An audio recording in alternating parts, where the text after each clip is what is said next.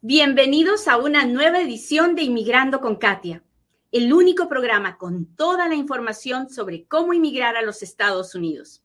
Mi nombre es Katia Quiroz, abogada de inmigración. La primera noticia es que la Oficina de Inmigración ha extendido la, la capacidad de contestar o de apelar un caso de inmigración hasta el 23 de octubre de este año. ¿Qué quiere decir esto? Porque para, algunos les estoy hablando chino. Bueno, pues resulta que antes de la pandemia, cuando la oficina de inmigración me mandaba una notificación de que necesitaban más evidencia, de que me faltaba algún documento o algo, o me negaba mi caso, generalmente me daban 30 días para contestar. 30 días para apelar o 87 días para contestar un requisito de más evidencia. Bueno, ahora, el, una vez que empezó esto, esto de la pandemia, como era más difícil salir de las casas y era más difícil contestar y todo se volvió un pan con mango en la oficina de inmigración porque los oficiales tenían que trabajar desde sus casas. Bueno, extendieron este tiempo para contestar por 60 días más. Entonces, ahora ah, esta extensión se ha ido alargando y alargando y alargando y ahora nos han dado una extensión más y nos han dicho, si nosotros te mandamos cualquier notificación hasta el 23 de octubre del 2022, te vamos a dar 60 días extras para que contestes. Entonces, si te negamos el caso, ya no tienes 30 días para apelar, ahora tienes 90 días para apelar. Si te mando un requisito de evidencia y te pido que lo contestes en 30 días, te voy a dar 60 días más. A, raíz de todo esto se han dado cuenta que ese tiempo les ayuda a ellos, porque no están tan abarrotados de casos, pero también ayuda al cliente, porque muchas veces el cliente no puede sobre todo cuando nos piden documentos de nuestros países, no es tan fácil conseguirlo en 30 días, ¿verdad? Y también a la hora de apelar, es una buena idea tener un poquito más de 30 días porque nos da tiempo de conseguir el abogado, de conseguir la evidencia que necesitemos, de hacer el estudio que se necesita hacer para poder contestar. Así que así está el asunto en la oficina de inmigración. Han extendido una vez más la, el, tiempo para contestar o apelar con la oficina de inmigración. Hasta ahí, ¿estamos claros? Cuéntenme, cuenten, parezco una abuelita, ¿verdad? Con esto, pero la verdad es que me lo, me lo dio mi amiga Jocelyn, la abogada Jocelyn Cortés, para ver si así dejo de perder los lentes. ¿eh?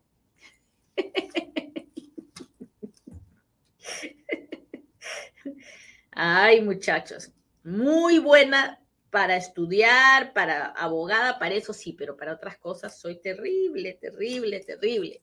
Ok. Déjeme ver. A ver, ¿qué está pasando aquí? Cuéntenme si me están entendiendo. Esta fue la primera noticia del día. Hola, buenos días, buenos días. Aquí estoy. Cuénteme, cuénteme si me está entendiendo. ¿Dónde están mis amigos de Instagram? Leti Vázquez, gracias por estar aquí. Hola Rosario, hola Nilton, Nidia, gracias, gracias. Hola, hola Corita, Erika, Julia, muchas gracias por estar aquí. Muy bien. Listo, vayamos. Emily, gracias, gracias por las rosas. Muy bien, ahora hablemos de la segunda noticia. La segunda noticia es qué está pasando con el MPP. El MPP es el programa que no le deja entrar a las personas que vienen a pedir asilo entregándose en la frontera, sino que les dicen, oiga, usted no puede entrar, aunque quiera pedir asilo, váyase y espere en México. Bueno, pues resulta que ese programa lo instituyó el presidente Trump, ¿no? Y luego el presidente Biden dijo, cuando vino, dijo, oh, lo voy a cancelar porque eso es una violación a los tratados internacionales y es una violación a los derechos y no sé qué. Bueno, entonces el presidente Biden dijo, lo voy a cancelar y el estado de Texas presentó una demanda diciendo que no, que el presidente no lo podía cancelar porque entonces Texas iba a sufrir un daño económico irreparable porque toda esta gente que solo viene a, solo viene a, usar los servicios públicos de los estadounidenses, a, vivir del dinero que contribuyen los, los que pagan impuestos. Y así nos metimos en un rollo de cortes, ¿no? Y nos fuimos a las cortes y las cortes se pelearon hasta que finalmente la Corte Suprema dijo, acá se acaban con esta historia, el presidente puede cancelar lo que quiera, cuando quiera, y déjenlo en paz. Y eso fue hace más de una semana. Y hasta el momento no, no se cancela el MPP y todas las organizaciones de derechos civiles le están diciendo al presidente, oiga, ¿qué onda? Ya usted no tiene quien le, le pelee, cancele el MPP y deje que las personas que quieren pedir asilo entren a los Estados Unidos. Pero el presidente está con COVID, no dice nada. Los, el, el, jefe de la Oficina de Seguridad Nacional, de la el secretario Mallorcas, tampoco dice nada y la verdad es que no levantan el MPP. ¿Y por qué no lo hacen? Bueno, la verdad es porque no tenemos, los Estados Unidos no tienen los recursos para recibir a esas personas. Y entonces, como no los tienen, y como ahorita hay un gran relajo porque las, pocas personas que están entrando están siendo enviadas en buses a otros estados, pues ahorita hay un gran pleito político con todo eso lo último que quieren es tener que lidiar con las personas que están esperando en México. Así que si usted es de los que cree que va a venir a pedir asilo y le van a dar permiso para entrar, no es cierto. La mayoría de las personas están siendo enviadas a México ah, y están, están sufriendo una gran de, una, de mucha pobreza y de mucha inseguridad en el lado mexicano. Así que, ¿qué va, qué va a pasar? Pues las organizaciones civiles están pensando demandar una vez más al presidente para que cancele el MPP, pero no se puede hacer eso porque eso es, decisión, es discreción del presidente. Así que hay que ver, hay que ver, hay que esperar que salga de, que termine de, de, curarse del COVID para, para quejarnos, pero en esas estamos. Esa fue la noticia número dos. Hasta ahí, ¿vamos bien? Cuénteme, cuénteme, cuénteme. Recuerde que yo lo fastidio todos los días para que me escriba, para que me ponga aunque sea un hola, Catita, porque cada vez que usted interactúa conmigo, el video se ve con más personas. Y no, mi intención no es fastidiarlo, mi intención es que lleguemos a un inmigrante más de los que necesita escuchar la información. La información es poder. Con información podemos conseguir muchas, muchas, muchas cosas buenas. Así que por favor, comparta, deme un like, deme un corazoncito, deme las estrellas, las etiquetas, los diamantitos, los corazones rosados que me encantan en TikTok, ah, lo que usted pueda. De cualquier forma que usted me ayude, ayuda a que el video se vea con más personas.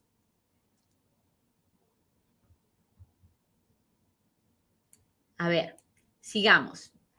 Tercera noticia. Varias organizaciones civiles se han quejado de que hay discriminación dentro de los centros de detención de inmigrantes, especialmente con los inmigrantes negros. Así es, los inmigrantes de la raza negra se quejan de que el trato que reciben es peor del trato que reciben los inmigrantes de otras razas. Y eso, lamentablemente, de acuerdo a las estadísticas, parece ser verdad.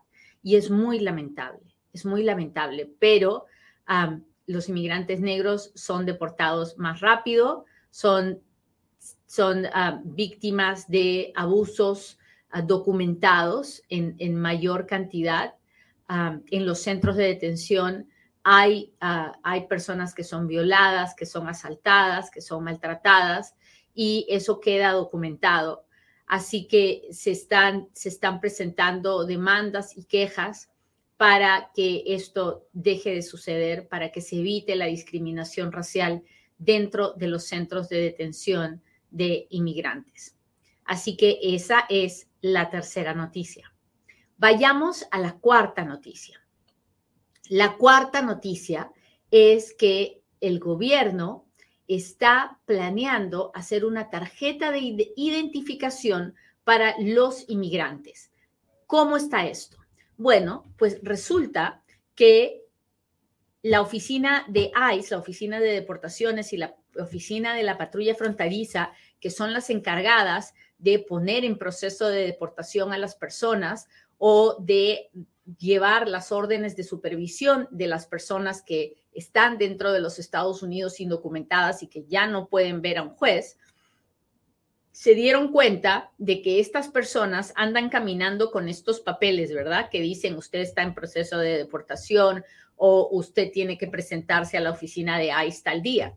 Bueno, esos papeles realmente no son una forma de identificar a la persona, solamente son una forma en que el inmigrante dice, oiga, ICE o la patrulla fronteriza saben que yo existo.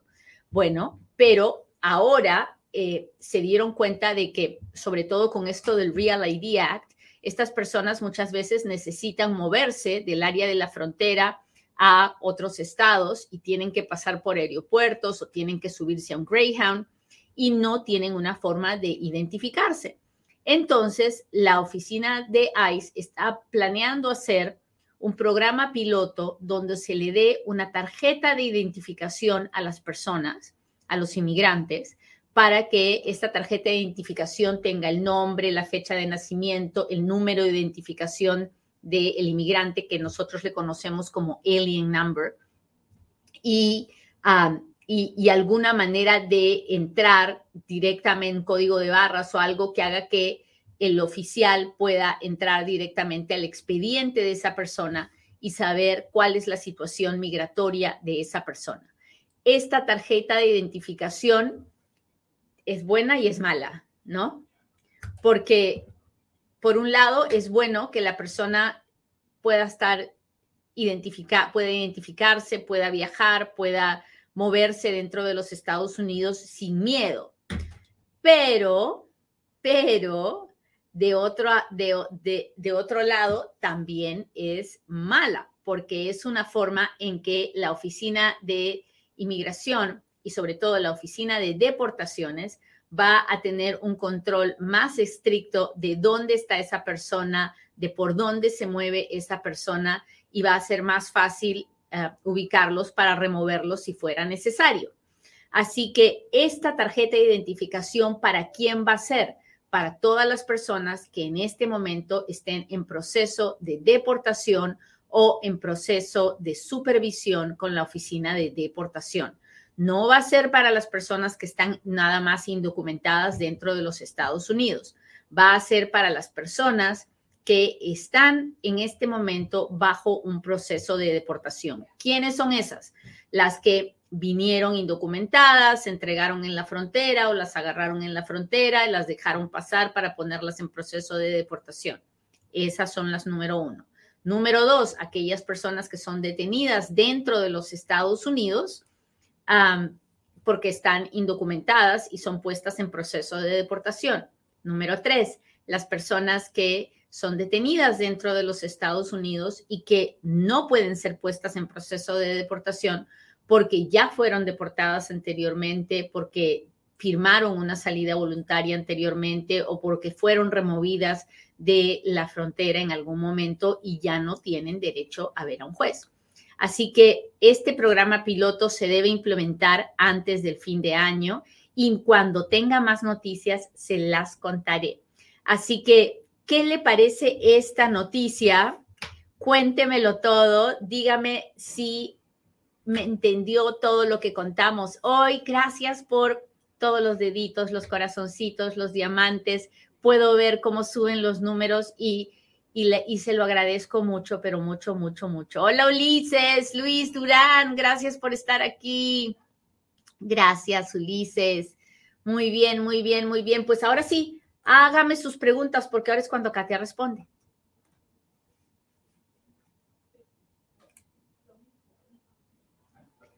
A ver, a ver, a ver. Hola, Gali, música, gracias. Gracias, gracias. Buenos días desde Nicaragua. Una pregunta, ¿están perdonando a los que entraron ilegales y tienen un delito por no haberse presentado en la corte? Ah, no entiendo su pregunta, Vilmita, porque hay perdones para las personas que han cometido un delito, sí, pero si la persona no se ha presentado a su corte criminal, no solamente tiene un delito, también tiene una orden de arresto y eso se puede arreglar, así que por ahí hay que empezar el asunto. Ah, busque un abogado criminal si no se ha presentado a la corte. Y si sí se ha presentado a la corte y de eso ya está saneado, busque un abogado de inmigración. Olivia, gracias por compartir.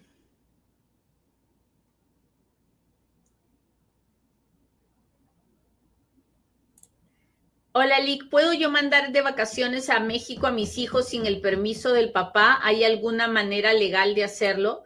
Bueno, si sus hijos son ciudadanos norteamericanos y sus hijos tienen un pasaporte estadounidense, quiere decir que el papá y la mamá estuvieron de acuerdo en sacar el pasaporte, porque en los Estados Unidos uno no puede sacarle un pasaporte al niño a no ser que tenga ah, la aprobación de ambos padres o que el padre no tenga la custodia legal del niño.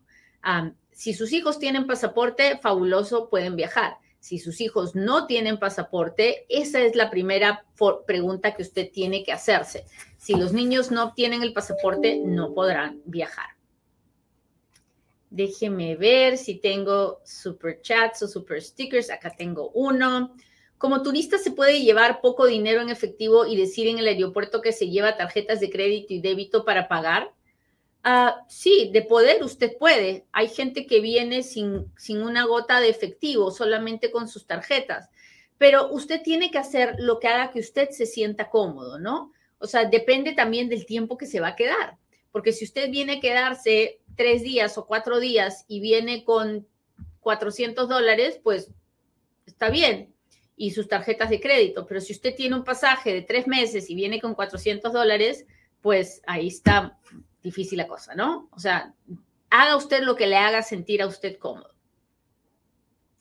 Hoy nos saludan de Baleares, España. Muchachos, hasta Europa estamos llegando. Muy bien, muy bien. Aquí vamos. Déjeme ver si tengo algún otro chat, super chat o super sticker. Me detuvieron varias veces en la frontera con otro nombre. ¿Puedo arreglar documentos? No lo sé, Palomita. Para eso hay que primero averiguar cómo fue que me la empapelaron en la frontera.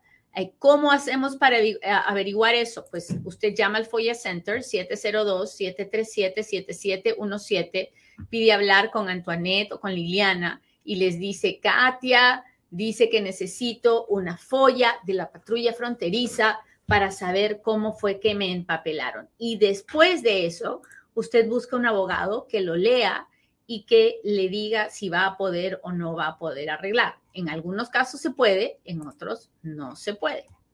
Ok, déjeme ver dónde están mis amigos de Instagram. Tengo 12 años, me ha preguntado a todas, me he presentado a todas mis citas migratorias, ¿será que me van a dar algo?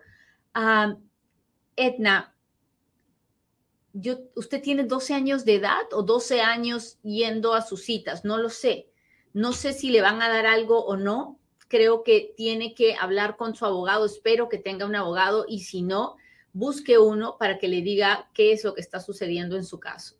Una amiga no se presentó a sus citas y su exmarido le quitó el grillete. ¿Hay algún perdón para ella?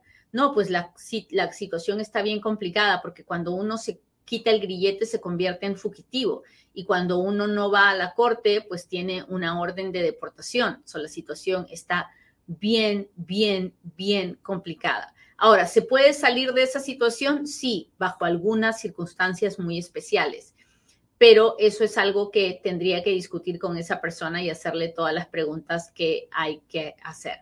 ¿Piden las vacunas de COVID para arreglar? Sí, a fuerzas. Si usted quiere arreglar, tiene que estar vacunado. Sin vacuna no le van a dar la residencia, ni aquí ni en su país de origen. Ah, hola, a ver mis amigos del TikTok, ¿dónde están? ¿Cómo están? Gracias por estar aquí. ¿Entrar por avión y salir en carro es sospechoso? No, nada es sospechoso. Las cosas son lo que tienen que ser. Usted puede venir por avión, irse por avión, venir por carro, irse por avión, venir por avión, irse por carro. Eso eh, no tiene ningún, no, no es ningún problema. El asunto es que usted deje bien claro cuándo entró y cuándo salió para que nunca tenga problemas porque usted solamente es turista. Ahora, si usted viene por avión, se queda un año cuando le dieron nada más tres o seis meses de permiso, ya violó la ley, entonces, perdón, se me malogró esto del, del, Instagram.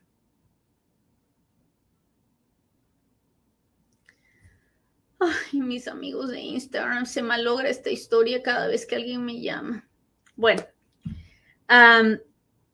les estaba diciendo, si usted viene y, se queda y malogra su visa de turista, no piense que porque va a salir por carro nadie se va a dar cuenta. Los oficiales de inmigración son mucho más inteligentes que eso, ¿no? Ah, a ver.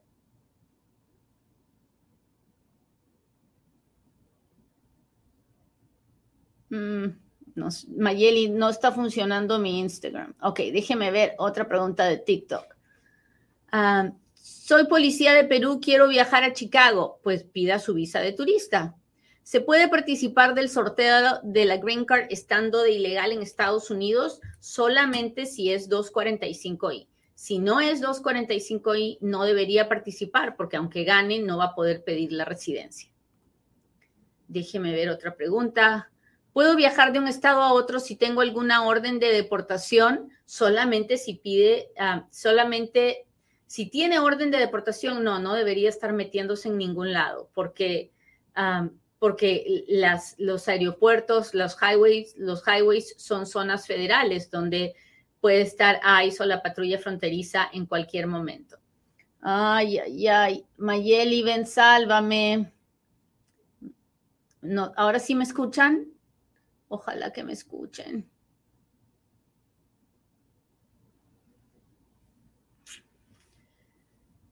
Ay, Camilo, no sé por qué no se escucha, pero es porque alguien me llamó y en el Instagram se malogra cada vez que alguien me llama. Llévate el Instagram para, por favor, y haz que funcione. Gracias. Muy bien. Ulises, gracias.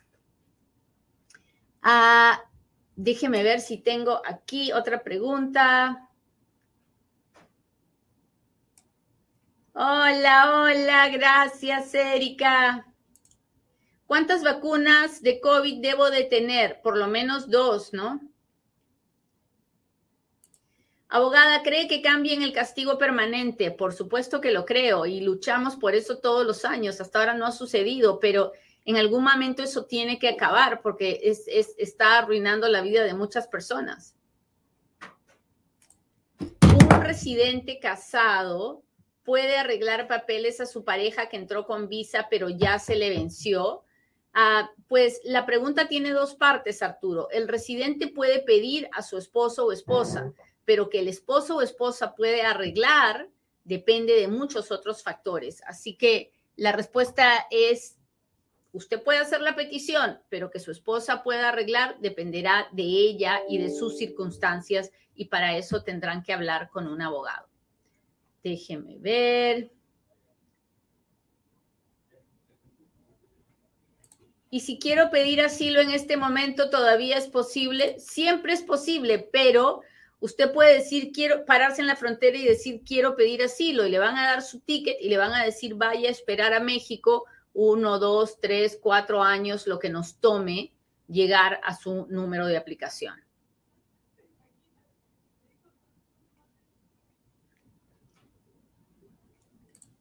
Si me acabo de casar con mi esposo que es ciudadano, ¿cuánto tiempo debo esperar para hacer la aplicación? Solo tenemos siete meses de relación.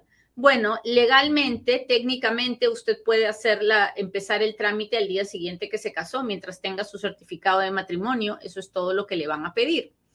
Katia, si paso a Estados Unidos por México sin visa, ¿puedo casarme en Estados Unidos y arreglar mi estatus migratorio? No. Si viene usted indocumentada, aunque se case con el ciudadano americano, no podrá arreglar. mire el video que hice ayer acerca de eso, está en YouTube y entenderá lo que le digo. Ah, hace unos años viví violencia doméstica, pero no me presenté a la corte, todavía tengo esperanzas. Ah, no le entiendo. ¿A qué corte no se presentó? Si usted era la víctima, no tenía que ir a la corte. Si usted era la que arrestaron, debe tener una orden de arresto.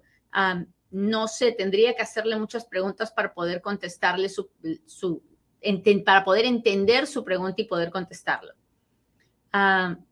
déjeme ver.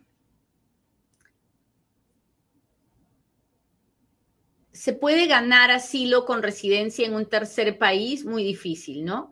Porque usted tendría que probar que no solamente lo persiguen en su país de origen, sino también en el país donde estaba residiendo.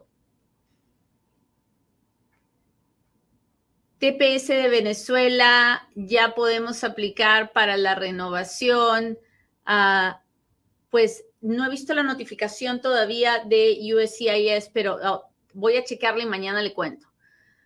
¿Afecta el récord criminal para la visa U? Mucho, mucho. El récord criminal afecta. He visto muchas negaciones, sobre todo en los últimos dos años, de personas con récord criminal que aplicaron a la visa U. ¿En qué año va la visa U? 2016. Y las, los permisos de trabajo de buena fe en el 2017. Muy bien, muchachos, pues les agradezco mucho que me hayan acompañado hoy día, que hayan estado pendientes de las noticias. Les pido por favor que no se olviden de compartir y de seguirnos en inmigrandoconkatia.com, porque de esa forma aprendemos un poquito más cada día. Así que hay que echarle ganas a la vida y con, con el favor de Dios nos vemos mañana en otro Inmigrando con Katia. Bye.